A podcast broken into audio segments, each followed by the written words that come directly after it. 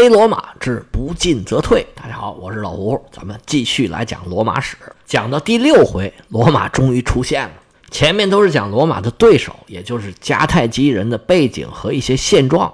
而罗马一出来，就贴了我们两个标题，一个是黑罗马，一个是不进则退。因为这个时候罗马碰到了一个难题，盘踞在西西里岛，离意大利半岛最近的一个城就是墨西拿。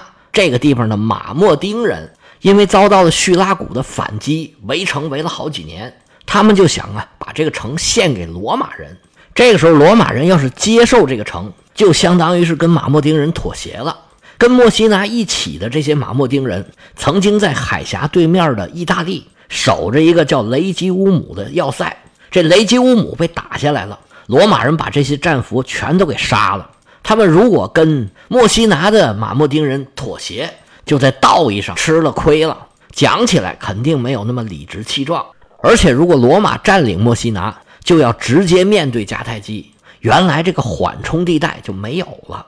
而出海跟海上实力强大的迦太基直接交战，这时候罗马可以说还没有做好准备，太冒失了。但是如果不要让迦太基占了墨西拿，不仅罗马的贸易上，立马就会被迦太基把脖子给卡住，而且安全上也受了巨大的威胁。罗马的元老院权衡再三，最后决定要这么大一块肥肉掉到嘴边上，不吃不像话呀！道义，哎呀，道义又算啥？值几个钱呢？管不了那么多了。从这点上说，就扣住了我们黑罗马的这个“黑”字儿。罗马日后不管是国内国外。在道义上两难的情况下，罗马人基本上都是选择利益。道义这个东西啊，可以解释的嘛。就像这次他们想要占墨西拿，就说要保护当地的意大利人。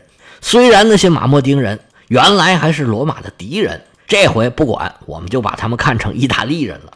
而且他们这个行动呢，也确实是被逼无奈。如果他们不往前迈这一步，墨西拿当时就被迦太基占了的话。有可能真的就没有日后的罗马了，这就是我们标题里边写的“不进则退”。如果罗马这时候选择不冒这个险，机不可失，时不再来，罗马被别人削弱，被别人克制，有可能再也没有扩张和发展的机会了。“不进则退”这个词儿以后还会反反复复的被提到，贯穿了我们整个这一部书。当时的局势啊，我们说起来简单，而且呢，我们是开了上帝视角。是从后往前看的。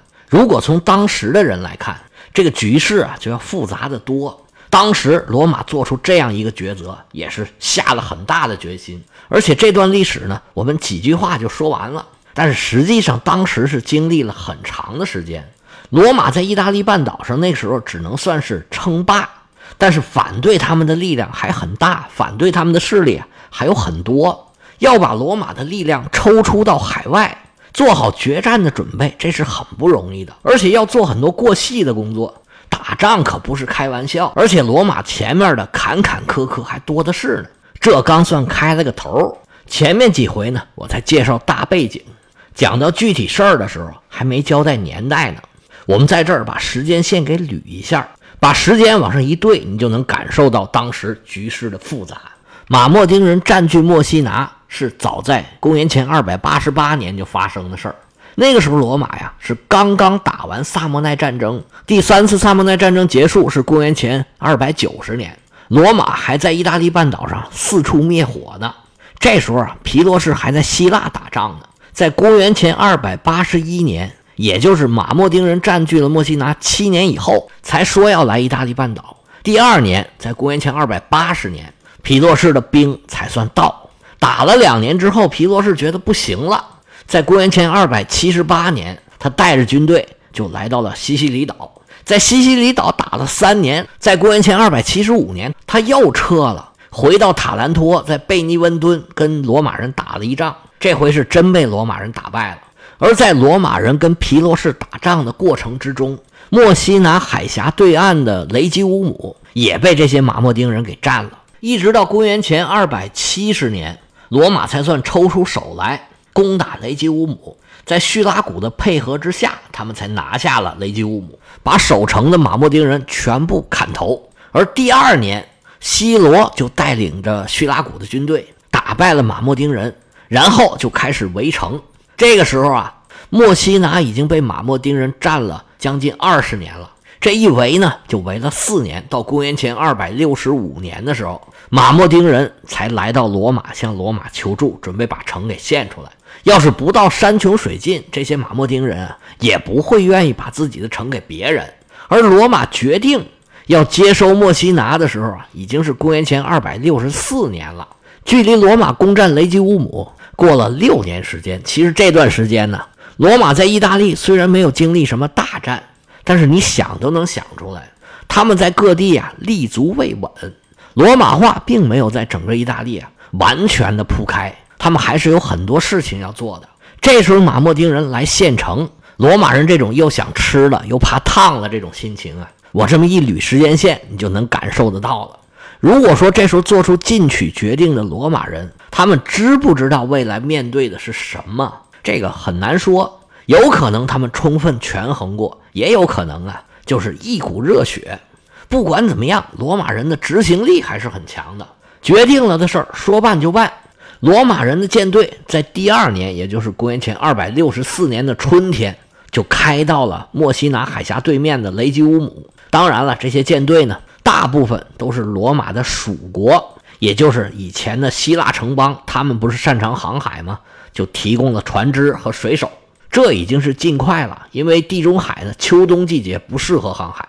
一开春就准备打仗，这罗马人呢，效率还是挺高的。正当罗马的执政官盖乌斯·克劳迪乌斯意气风发，准备指挥舰队跨过海峡接收墨西拿城的时候，忽然从海峡对岸传来消息，有一个墨西拿派来的使者兴冲冲赶来找执政官。哎呀，大帅，不好意思，我们墨西拿城啊，这个围已经解了。感谢罗马人民对我们的支持。以前呢，我们的请求就都不算了。不好意思，不好意思，你们回去吧。这位克劳迪乌斯大帅一听都傻了啊！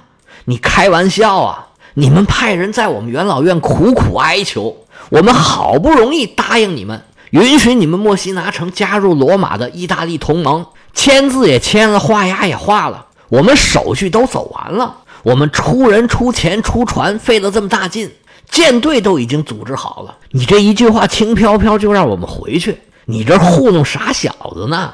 这使者也很冤枉啊！那那当时那局势不一样啊，当时是叙拉古围着我们打呀。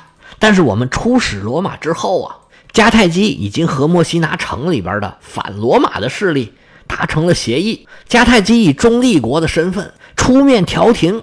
现在叙拉古的军队啊已经撤了，现在啊我们城里有迦太基的军队，港口有迦太基的船。所以呀，我代表我们马莫丁人，我们莫西拿的人民，向大帅您呢表示感谢。哎呀，辛苦您了。不过呢，就不用麻烦您过去了，您不用费那个劲，这个目的已经达到了，您请回吧。克劳迪乌斯闻听此言是勃然大怒，嘟，胆大包天，你岂有此理呀？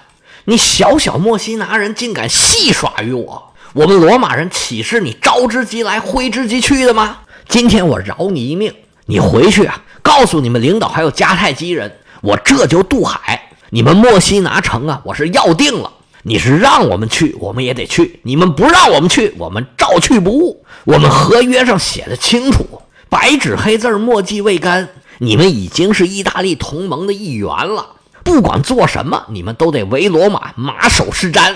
行了，你回去吧，你在海峡那边等着我，我们说话就到。这使者说：“大帅，您消消气儿啊！我们墨西拿人还好说，但是有迦太基的船队，这个海峡你们未必渡得过去啊。”克劳迪乌斯微微一笑，说：“这你就不用替我们操心了，你回去得了。”使者碰了钉子，灰溜溜往回走。克劳迪乌斯不顾警告，带着船队啊，就准备渡海。罗马舰队刚出码头，克劳迪乌斯一看要坏呀！只见对方迦太基的船唰啦就围上来了。罗马的船当时就有几艘被围在当间儿，整个船队一散，再想渡海已经做不到了。克劳迪乌斯干着急，没办法，只好先退回去。这时候迦太基呀已经把墨西拿攥在手里，不想跟罗马起冲突，于是呢就把抓着的几艘船呢全放回去了。但是罗马人怎么可能善罢甘休？克劳迪乌斯重新组织船队，趁迦太基人不注意，再次出发，直取墨西拿。迦太基人可没想到罗马人这么轴，他们发现罗马人出发了之后，再想去拦，已经拦不住了。毕竟啊，这个墨西拿海峡最窄的地方只有三公里多一点最宽的地方也不过十六公里，所以硬闯过去也不是什么难事儿。这时候，罗马和迦太基还处于和平状态，而且罗马人手里拿着跟墨西拿的合约，也算是理直气壮。罗马人一到墨西拿，立马召开公民大会，所有人都到齐了。迦太基人的总指挥名字叫做汉诺，迦太基人名字没几个。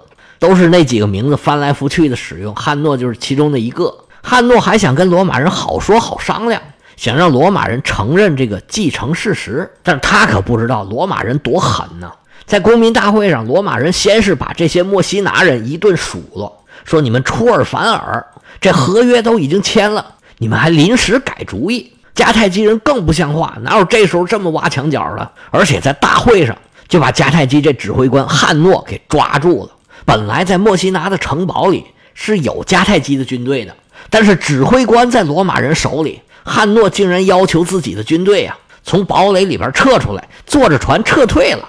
这么一来，罗马就占据了西西里岛上的桥头堡。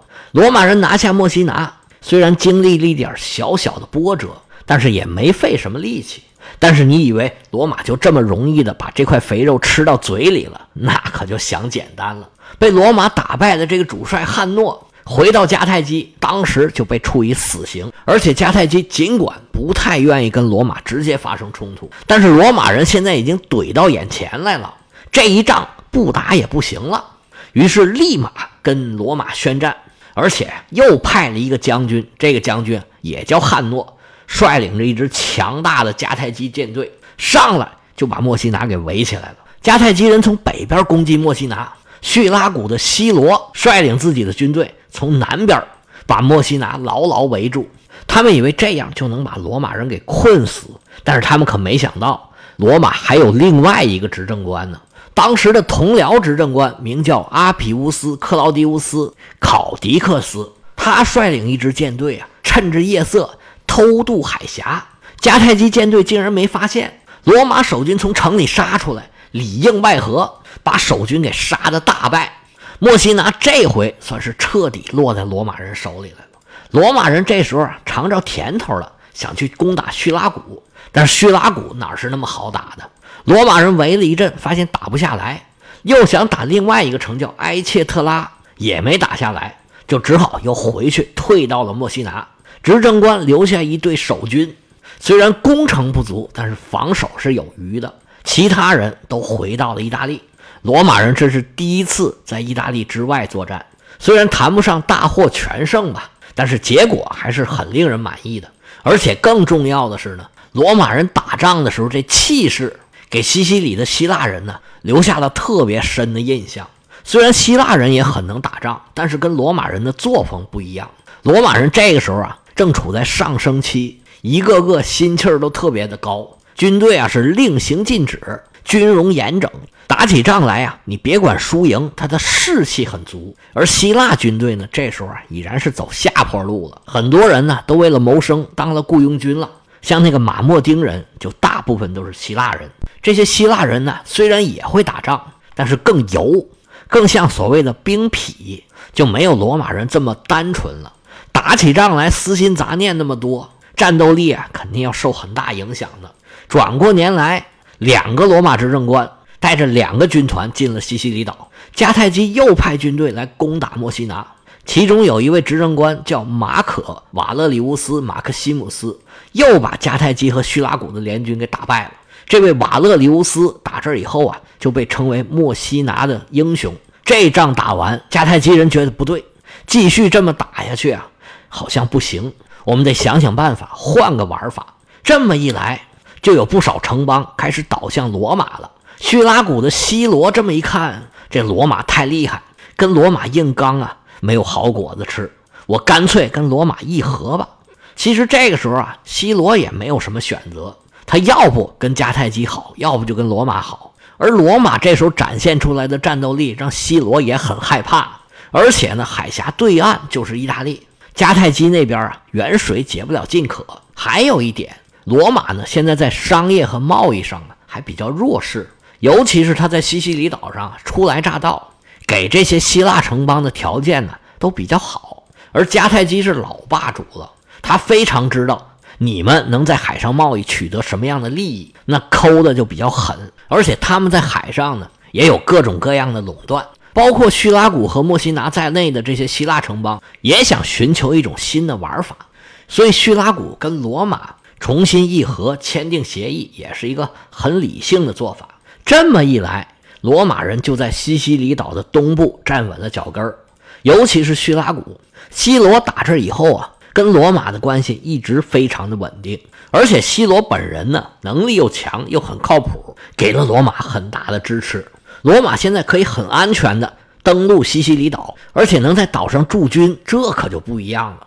又转过年来，也就是公元前二百六十二年，罗马人派了两个兵团上岛。他们上岛干嘛呢？那罗马军团上岛能干嘛？就是扩大自己的势力范围。他们顺着沿海一路扫荡，沿路上的城邦纷纷倒向罗马人，而有一些城邦呢，迦太基人是有在里边驻军的。这些军队呢都不敢出来，纷纷躲到了城堡里头。迦太基人一看势头不对呀，要继续这么搞下去，自己就要被赶出西西里岛了。这种情况，迦太基人肯定是接受不了的。你罗马人占一些小的城邦也就算了，但是重要的城邦我得守住。于是就在这一年，也就是公元前二百六十二年，迦太基派了一个将军，名字叫做汉尼拔，带着军队。进驻了南部沿海的重要城市，这个城市名叫做阿格里真托。此汉尼拔非彼汉尼拔，只是跟后面那位战略之父汉尼拔重名而已。我们以前说过，迦太基这些人名啊，就那么几个，翻来覆去来回用。我们这回见了两个汉诺了，汉尼拔呢也是这几个名字之一。这个人名呢就不说了，不过这个地名倒是很值得一说。哪个地名呢？就是咱们说的这个阿格里真托。西西里岛的南海岸大致呈西北东南走向，阿格里真托呢就在这个海岸的差不多正中间现在这个城市还叫这个名，因为有很多希腊罗马时代的遗迹，所以被联合国呀列入了世界遗产名录。它是希腊人建的殖民地，不过后来呢被迦太基人给占了。这里农业很发达，物产丰富，到现在呀都是盛产柑橘和橄榄油。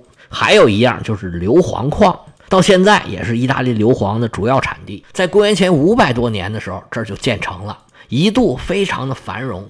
当地啊有一个神殿谷，就是山谷里面有很多神殿，这就说明当地非常繁荣。要不没有钱建这么多神殿。古希腊有个诗人叫做品达，他就说阿格里真托呀是人间最美的城市，最美的城市啊。当时阿格里真托的盛况啊，可见一斑。但是后来呢，在公元前四百零六年被迦太基人给毁了。不过迦太基人占了这儿以后呢，这里又繁荣起来了。迦太基把它划入势力范围，也有一百几十年了。这里无论是地理位置还是物产都是非常重要的，所以迦太基人呢是不舍得放弃这个城市的，于是就派人来守着。那这好东西大家都想要啊。你想要守，那罗马就想攻这个城市。这个时候啊，双方已经避无可避。前面啊，罗马虽然跟迦太基有一些摩擦和冲突，但是规模都不大。但是在阿格里真托，双方算是真枪实弹的要干起来了。第一次布匿战争在阿格里真托算是正式打响了。要知道这场争夺谁胜谁负，第一次布匿战争的走向如何，我们下回接着说。